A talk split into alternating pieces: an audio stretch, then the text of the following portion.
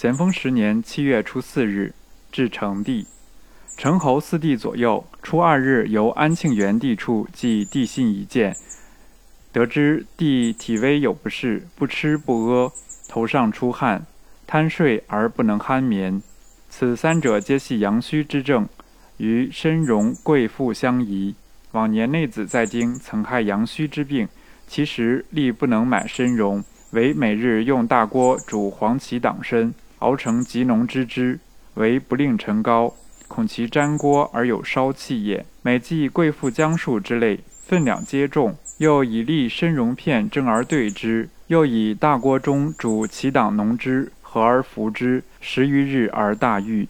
今地之病亦系阳虚，可照此法办理。以其党两味，各熬极浓之汁，合于诸药之中，必有奇效。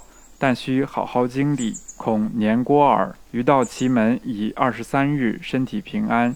近处为宁国被围紧急，日日告求救援。余因鲍超、张玉兰等未到，不能往救，未免忘极生怨，放逸日资。浙江之事尚属平稳，帝现在不管闲事，省费许多精神。将来大狱之后，亦可将闲事招牌收起，专意识书养鱼，生趣盎然也。